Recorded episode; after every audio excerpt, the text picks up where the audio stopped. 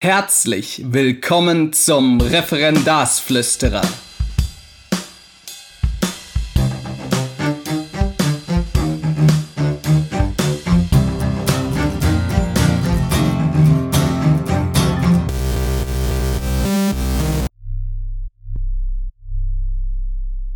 Ja, ihr Lieben, schön, dass ihr da seid. Vielleicht könnt ihr an meiner Stimme schon hören, dass ich sozusagen die Gelassenheit in Person bin. Das liegt daran, dass gerade Ferien sind. Es ist irgendwie merkwürdig, weil in meiner Twitter-Filterblase fangen die ersten Lehrer schon an, über ihren Schuljahresbeginn zu reden. Äh, und währenddessen sind äh, in Baden-Württemberg gerade die Ferien erst angefangen. Ist ein bisschen merkwürdig, aber so ist das halt im äh, Schulsystem wenn das so föderal geregelt ist. Ich jedenfalls habe mich auf den letzten Metern gerade so ins Schuljahr gerettet. Auf den letzten Metern dann deshalb, weil neben den ganzen Noten, Eintragungsgeschichten, Zeugnis und so weiter und dieser unfassbaren Hitze noch ein Theaterstück dazu kam, für das wir ein Jahr lang geprobt haben und jeder, der das schon mal gemacht hat, weiß, äh, Theater ist sozusagen im wörtlichsten Sinne Theater. Das war echt krass. Kurz zu dieser Folge. Ähm, das wird vielleicht ein bisschen wirsch für den einen oder anderen. Ich liebe übrigens dieses Wort. Ich glaube, das gibt's nicht. Äh, Googles mal nach. Also es wird wirsch, weil ich so ähm, viele Fragen auf Instagram jetzt zum Beispiel bekommen habe, äh, dass ich gesagt habe, ich mache jetzt einfach ein Q&A, ein Question and Answers. Äh, ich werde natürlich jetzt nicht in jedem einzelnen Bereich äh, so detailliert antworten können, dass man da sozusagen äh, die vollständige Antwort hat. Ich werde aber wieder in den Show Notes äh, zu diversen Blogartikeln äh, überleiten, diverse weiterführende Links äh, versuchen dort einzubinden, damit ihr sozusagen, wenn ihr Lust und Zeit habt, euch äh, mit dem Tablet, dem iPad oder dem Mobiltelefon auf dem Sofa euch hinsetzen könnt und ein bisschen Nachlese betreibt. Zunächst mal äh, ganz kurz, was ist so passiert für diejenigen von euch, die das auch persönlich interessiert. Hm, ich hatte jetzt in der letzten Zeit zwei sehr schöne ähm, Exkursionen, könnte man sagen. Einmal nach Paderborn, wo ich beim Ment4U-Programm von äh, ja, Studenten des Astas für Studentinnen und Studenten ähm, über Ordnungssysteme im Referendariat gesprochen habe. Da kommen wir gleich auch noch mal ein bisschen zu, weil das auch eine Frage betrifft, die mir über Instagram gestellt wurde. Ja, das war toll, das hat Spaß gemacht. Ich fand das total klasse, dass die ähm, Leute, die das organisiert haben, einfach auch so engagiert bei der Sache waren. Ja, ähm, ich finde das immer klasse, wenn, wenn Leute was machen und sich engagieren und ähm, ja, da im Prinzip auch gar nicht so viel für kriegen, sondern einfach, weil sie, weil sie Bock haben, andere, andere auch zu unterstützen. Dieses Meant for You-Programm ähm, richtet sich unter anderem auch an äh, Referendarinnen und Referendare beziehungsweise Lehramtsstudenten mit Migrationshintergrund. Also eine ganz tolle Geschichte. Lustig, äh, für mich in irgendeiner bestimmten Weise auch, weil so gesagt wurde, oh Mensch, äh, schön, dass ich dich mal richtig sehe, ich kenne dich nur von Instagram und so. Äh, weil man ja immer wieder vergisst, wenn ihr wisst, was ich meine, dass dahinter auch reale Personen sind. Äh, schöne Geschichte. Da habe ich eben über Ordnungssysteme geredet. Ähm, das Ganze werde ich auch noch verlinken. Das nächste, was ich gemacht habe, das war jetzt auch spannend. Ähm, da komme ich quasi gerade her, bin gestern Abend und nachts quasi angekommen aus, aus Gera in Thüringen. Dort habe ich ähm, einen Workshop gegeben für Fachleiterinnen und Fachleiter äh, verschiedener Schulformen ähm, um sozusagen ihnen zu zeigen, wie man über Apps und Lernplattformen ähm, Unterricht gestalten kann, beziehungsweise wie man die eben, wie man das eben äh, funktional in den Unterricht einbinden kann. Das fand ich, das ist natürlich eine etwas andere Perspektive. Da waren zwar auch ähm, Lehramtsanwärterinnen und Lehramtsanwärter dabei, aber eben natürlich auch Fachleiter, die natürlich alle Experten in ihrem Bereich sind. Also es war ähm, schön, bereichernd und äh, ich, ich habe immer so einen Google-Feedback-Bogen am Ende. Da hat sich doch gezeigt, dass die meisten da wirklich was mitgenommen haben, mehr Zeit sogar äh, machen wollten. Genau. Die einzige Kritik war, dass ich doch etwas ruhiger sein soll. Ja, das fällt mir natürlich schwer. Denn wenn ich Energie habe, dann äh, hampel ich schon rum äh, bin engagiert und jemand sagt auch überzeugend. Was ich immer toll finde, ist, wenn jemand sagt, also dass die Zeit ging ja sowas von schnell rum, ja. Das ist immer ein sehr gutes Zeichen. Ansonsten ähm, läuft gerade auf dem Blog auch wieder mehr. Also wenn ihr Lust und Zeit habt, könnt ihr mal vorbeischauen. Äh, Im Blog ist ja jetzt immer sozusagen sind, sind ja oben diese, diese ähm, gerade erschienenen Artikel für diejenigen von euch, die es interessiert. Ich habe endlich ähm, das ähm, über die Übersetzungsserie fertig gemacht, How Technology Hijacks Our Minds. Ist ganz interessant. Dann habe ich darüber geschrieben, wie man Instagram in den Unterricht einbetten kann, wenn es datenschutzrechtlich möglich ist. Natürlich, ähm, wie man einen Podcast gestaltet. Hm, ich habe mit Schülern angefangen, einen Podcast zu machen. Chilp, der Medienpodcast. Ähm, dann habe ich noch geschrieben über agilen Deutschunterricht. Ähm, agil in dem Fall anlehnt an Methoden der Softwareentwicklung, wo es im Prinzip darum geht, äh, ja, einen offenen Projektunterricht zu gestalten, der auf, der, auf, auf bestimmten Konzepten ähm, fußt. Ja, also wie gesagt, also wenn ihr Lust zu sowas habt, könnt ihr da jetzt echt mega viel nachlesen.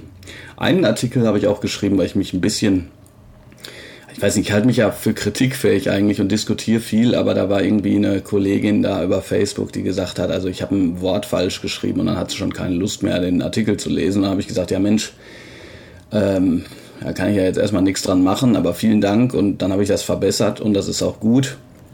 Und dann hat die sozusagen äh, so siegestrunken gesagt, ah, jetzt hast du es verbessert, das zeigt ja, dass du, dass du, äh, äh, ja, dass es falsch ist und das geht nicht als Deutschlehrer und so. Und da habe ich dann einen Artikel noch zugeschrieben, Fehlerkultur.2.0. Äh, Bei mir ist es einfach so, ob Deutschlehrer oder nicht, ich brauche für einen Artikel, keine Ahnung, zwischen einer halben und anderthalb Stunden. Ähm, und das schreibe ich meistens runter. Und wenn ich da was falsch mache, und das passiert mir, äh, dann äh, hoffe ich darauf, dass einer sagt, also Mensch, äh, da ist ein Komma vergessen. Ja, das, das, äh, das ist einfach so. Das passiert auch professionellen äh, Journalisten. Deshalb haben die natürlich ein Lektorat. Ich habe aber kein Lektorat und ich kann mir auch keins leisten. Das heißt, ich hoffe darauf, dass sozusagen wertschätzend gesagt wird, du, da ist was falsch. Äh, wenn da aber dann einer da drauf rumreitet und sagt, also wie kannst du nur, äh, das geht doch gar nicht, äh, sozusagen vor dem Hintergrund, dass ich hier irgendwie 600 Artikel da stehen hat, dann kann ich nur sagen, also sorry, versuch bitte wertschätzend zu bleiben. Hat in, in dem Fall nicht geklappt. Äh, blockieren ist schön. So viel dazu. Ähm, jetzt vielleicht noch kurz zur Verquickung. Also wie gesagt, wenn ihr Lust habt, könnt ihr dem, äh, dem, dem Instagram-Account äh, Referendarsflüsterer folgen, wenn ihr es nicht schon tut. Mhm weil dort kann man eben Fragen stellen und die versuche ich jetzt, wie gesagt, auch gleich zu beantworten, wenn ich das kann. Ähm, das ist, glaube ich, eine ganz gute Verquickung, weil die meisten ähm, ja ansonsten nicht mitkriegen äh, oder, oder sozusagen mit mir nicht kommunizieren können, über den Podcast zum Beispiel jetzt, ja. Ansonsten gibt es auch eine neue Facebook-Gruppe für Unterricht, die ich in den Show Notes auch habe als Link. Äh, es gibt ja ziemlich viele Gruppen. Äh, gut, ich werde dieses sagen wir mal, Abenteuer nochmal probieren, eine Gruppe äh, zu machen mit dem Pascal Schiebenes, ein Ex-Kollege von mir, in der es vielleicht respektvoller zugeht auf der einen Seite und in der man eben auch Blogbeiträge ähm, und so weiter posten kann. Ja. Ich weiß nicht, ob ihr euch erinnert, aber es gab ja diese, diese wirklich große Unterrichtsgruppe, äh, wo dann die Admins gesagt haben, man darf da keine Artikel rein posten. Äh, also Artikel nicht für Werbung oder so, sondern Artikel, die jedem helfen. Und ähm, ja, da bin ich ja ausgetreten und ich habe jetzt äh, in, in Gera eben mit anderen Referenten gesprochen, die gesagt haben, sie wurden da rausgeworfen, weil sie die Frechheit besessen haben, in einer Gruppe, die Unterrichtsanregungen heißt, Unterrichtsanregungen zu posten. Ah, gut. Ich will da jetzt gar nicht mehr so viel zu sagen. Auf jeden Fall gibt's halt eine neue Gruppe. Der Facebook-Link ist facebook.com-unterrichtsideen ja, kommt dazu, äh, wenn ihr Bock habt. Ähm, ich fände es genial, wenn eine ähm, funktionierende Community entstehen würde. Kommen wir zu den Fragen. Ich hoffe, es klingelt gleich nicht. Das wäre gar nicht so gut. Jetzt so mitten in der Folge. Ähm, jetzt werd ich, werdet ihr vielleicht den einen oder anderen Klick hören, denn ich möchte ähm, ja, versuchen, auf die Fragen einzugehen. Soweit mir das möglich ist. Und zwar über den Referendarsflüsterer-Account. Da schreibt Anne-Marie-SZ. Anfängertipps zur Organisation. Welche Planer braucht man etc.? Hat man viele Klausuren im Ref? Wie reagiert man professionell auf Unterrichtsstörungen, verhaltensauffällige Schülerinnen und Schüler? Wow. Das ist natürlich hammer viel gefragt. Mm, zur Organisation äh, werde ich direkt in den Show Notes den Artikel ähm, Ordnungsstruktur im Referendariat ähm, reinposten. Ähm, ich glaube nicht, dass es so viel bringen würde, wenn ich jetzt wirklich jeden Punkt detailliert erklären würde. Oder vielleicht, vielleicht bringt das schon was, aber das würde ich, glaube ich, dann doch nochmal nachlesen. Ähm, vielleicht kann ich drei Punkte sagen, von denen ich denke, dass sie die allerwichtigsten sind.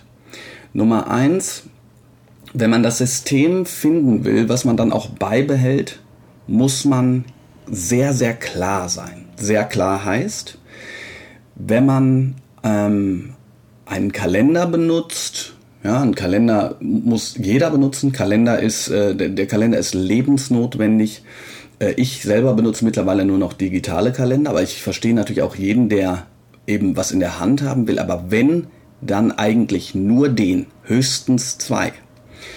Höchstens zwei, deshalb, weil ich zum Beispiel sagen kann, dass so ein normaler Kalender, es gibt ja verschiedene Lehrerkalender ähm, und so weiter und so fort, da muss man sich einfach mal ein bisschen durchfragen, rezensieren, vielleicht in der Facebook-Gruppe nachfragen, welcher ist gut und so weiter.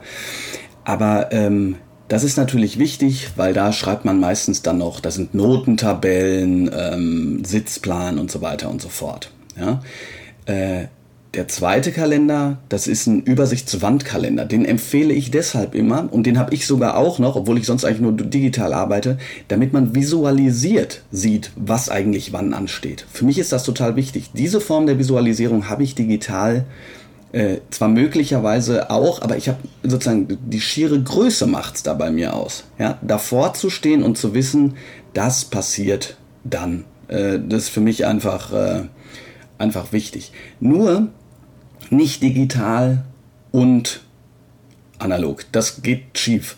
Warum? Naja, weil man erstens damit beschäftigt ist zu überlegen, äh, wo habe ich es jetzt eigentlich reingetragen und zweitens sich ja nicht sicher sein kann. Das heißt, äh, man hat einfach mehr Arbeit, das würde ich auf keinen Fall machen. Ähm, so, welche Planer braucht man etc.? Welche Planer man braucht, äh, also wie gesagt, äh, es gibt verschiedene ähm, Referendarskalender, ähm, wo ich mal reinschauen würde, das ist das Wichtigste. Ja, das würde ich schon sagen. Ich würde natürlich sagen, fangt direkt an mit äh, OneNote oder Evernote. Ja, einfach mal runterladen und gucken, wie man damit plant. Auch hier wieder klare Kante.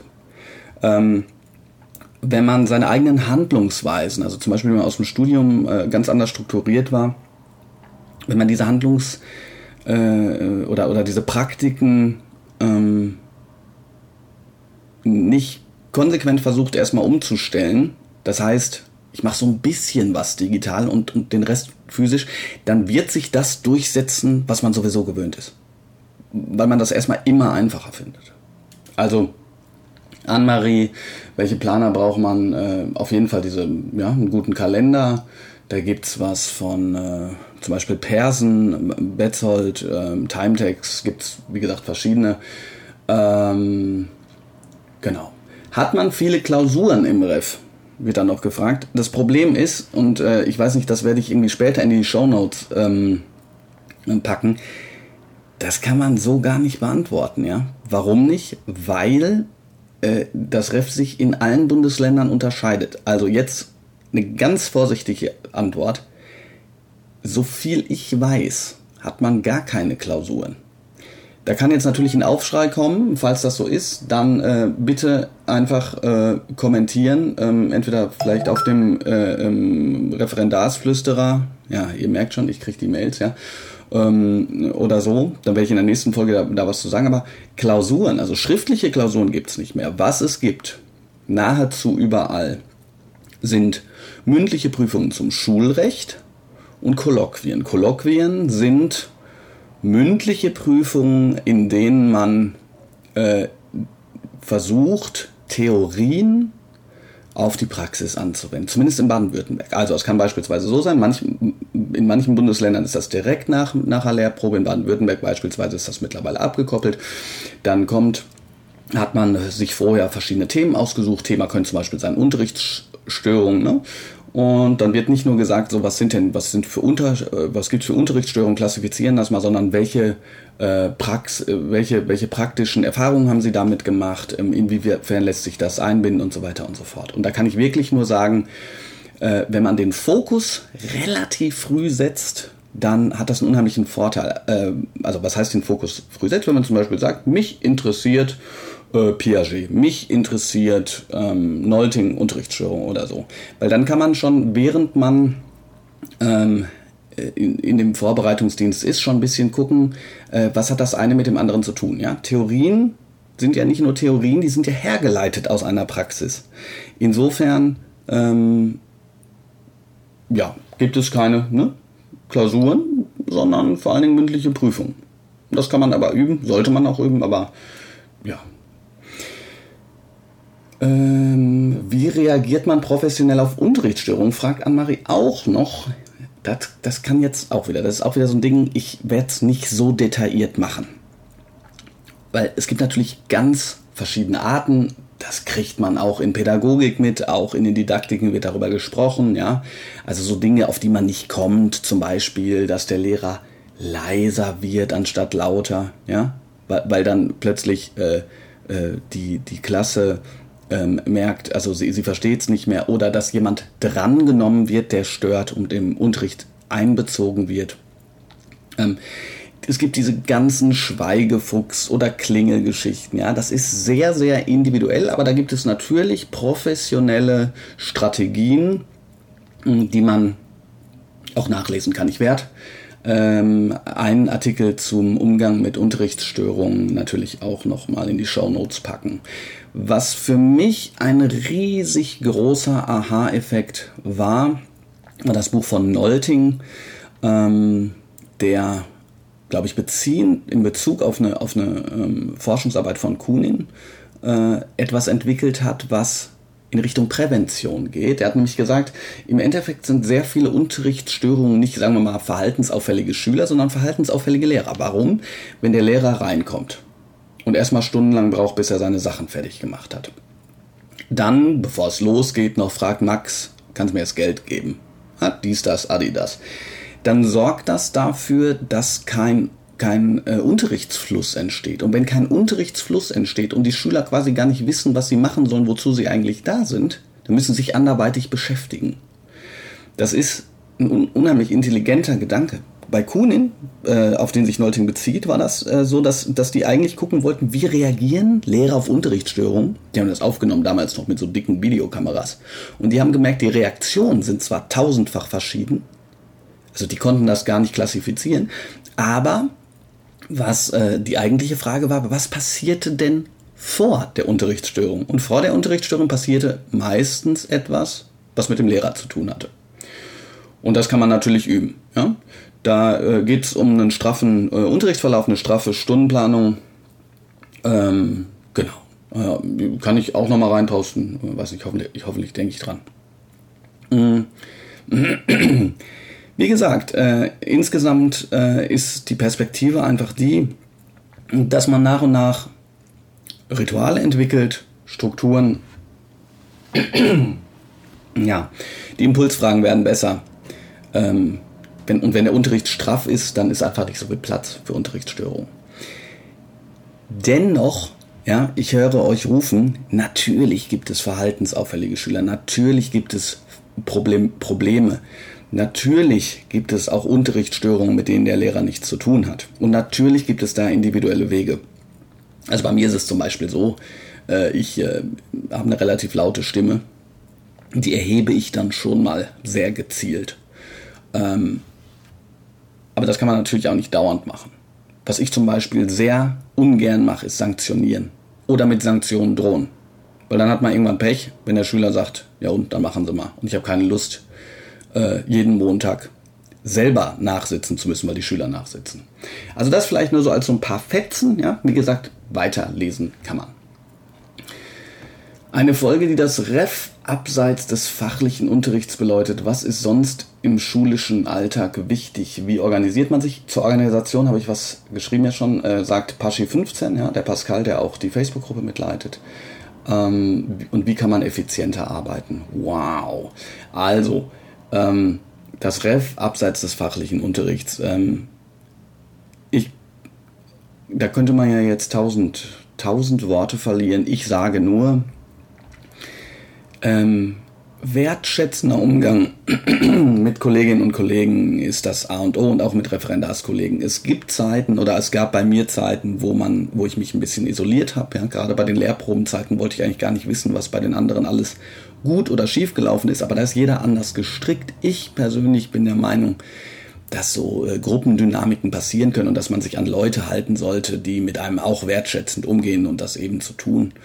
Ähm, besucht die Kaffeeküche, ähm, wenn, wenn Referendarinnen und Referendare in der Schule ähm, auch zusammen an einem Tisch sitzen und zusammenarbeiten. Das ist ganz wundervoll, weil dann wird sich vieles von dem, was in der Schule wichtig ist, Listen, Konferenzen, ähm, Absprachen, ähm, Planungen und so weiter, da, da, da ist ja, da gibt's ja eine Fülle, eine Fülle von, von, von Dingen, an die man denken kann.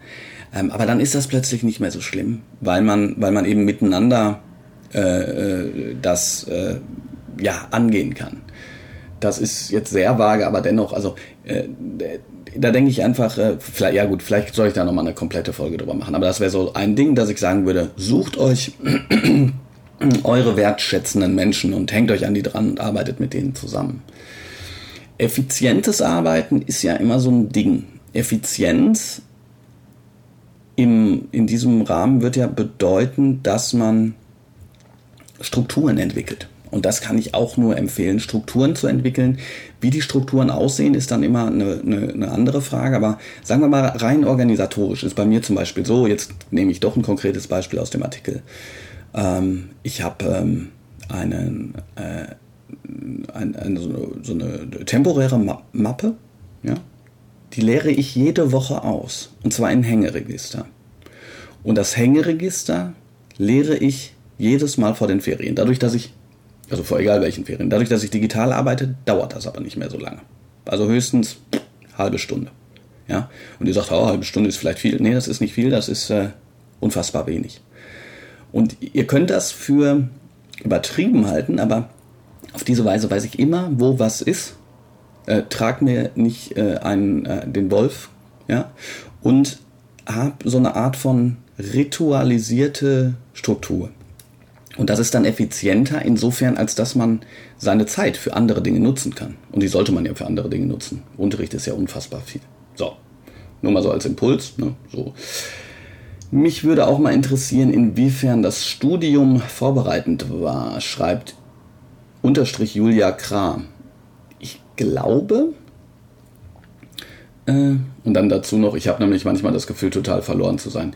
Ich glaube, ich habe da eine Folge zugemacht ähm, zum, zum Studium. Ähm, weil meine Perspektive darauf ist eine, eine unterschiedliche. Also ich, ähm, ich habe, also ganz kurz könnte man sagen, Natürlich hat das Studium inhaltlich nicht immer genau mit der Schule zu tun, aber wie schlimm wäre das denn, wenn es so wäre? Wenn ich jetzt zum Beispiel in meinem Geschichtsstudium äh, sozusagen nur über, über die Ritter ja, und die Stadt im Mittelalter äh, gelernt hätte, damit ich das auf jeden Fall in der sechsten Klasse machen kann. Oder in der zehnten in Baden-Württemberg, ich weiß nicht, wie es anders ist, kommt jetzt, äh, kommt jetzt das Osmanische Reich, China und so weiter. Das wäre gar nicht möglich gewesen. Darum geht's nicht. Für mich. Ja, natürlich ist es nicht schlecht, wenn man im Studium das eine oder andere gemacht hat, was dann auch, sagen wir mal, lehrplantechnisch eine Rolle spielt. Aber wer nach Lehrplan studiert, der hat es meines Erachtens nicht verstanden. Es geht im Studium um andere Dinge. Es geht darum, kennenzulernen, wie man sich Inhalte aneignet, wie man sie strukturiert, wie man mit Freude lernt, wie man systematisch arbeitet, wie man sich organisiert und so weiter. Und das alles braucht man das. Und äh, äh das alles braucht man. Und letzten Endes, wie gesagt, äh, hör dir die Folge vielleicht nochmal an, Julia. Ganz ehrlich, das Gefühl verloren zu sein ist völlig normal, ehrlich. Äh, sag dir immer wieder, äh, ich weiß, das ist schwierig, wenn man aus dem Referendariat kommt, für die einen mehr, für die anderen weniger, aber du kannst was, ihr könnt was. Stellt euch vor einen Spiegel und sagt, ich kann was. Ja? Ihr habt euer ähm, Examen gemacht. Oder Gott, wie heißt denn das jetzt? Master? Aber ist trotzdem Examen, oder? Will nichts Falsches sagen, aber ihr könnt was. Ihr habt äh, über Jahre euch mit Themen befasst, die mal mehr, mal weniger spannend waren und so weiter und so fort. Ihr wollt das, ihr wollt diesen Job machen und ihr könnt euch hinstellen und sagen, ich kann das, ich kann was. Ihr seid nicht nur die kleinen Referendare, die jetzt alles machen müssen, was man ihnen befiehlt. Natürlich kommt man sich manchmal so vor, aber das ist logisch. Schule ja, das ist so ein einfaches Wort und man war da drin und früher wusste man immer, in welche Klasse man geht und dann äh, kam der Lehrer und hat die Sachen vorbereitet und alles ist, äh, alles war cool. Aber Schule ist eine wahnsinnig komplexe Institution. Dort gibt es wahnsinnig viele verschiedene Mechanismen, Entwicklungen, Strukturen, Leute, Menschen. Äh, das ist klar, dass man sich da erstmal verloren vorkommt. Und das ist okay. Ja, also ich würde sagen, du kommst dir verloren vor, dann ist alles gut. Ist alles richtig. Das einzig Wichtige ist, dass man Schritt für Schritt nach vorne geht und nicht alles auf einmal will. Das geht nämlich nicht. Dann wird's schwierig. Wenn man das Gefühl hat, jetzt muss ich alles auf einmal machen, dann wird's schwierig. Weil das gar nicht geht. Geht übrigens für, ähm, für Lehrer auch nicht. Selbst für Lehrer, die Ewigkeiten schon im, äh, im äh, Schuldienst sind.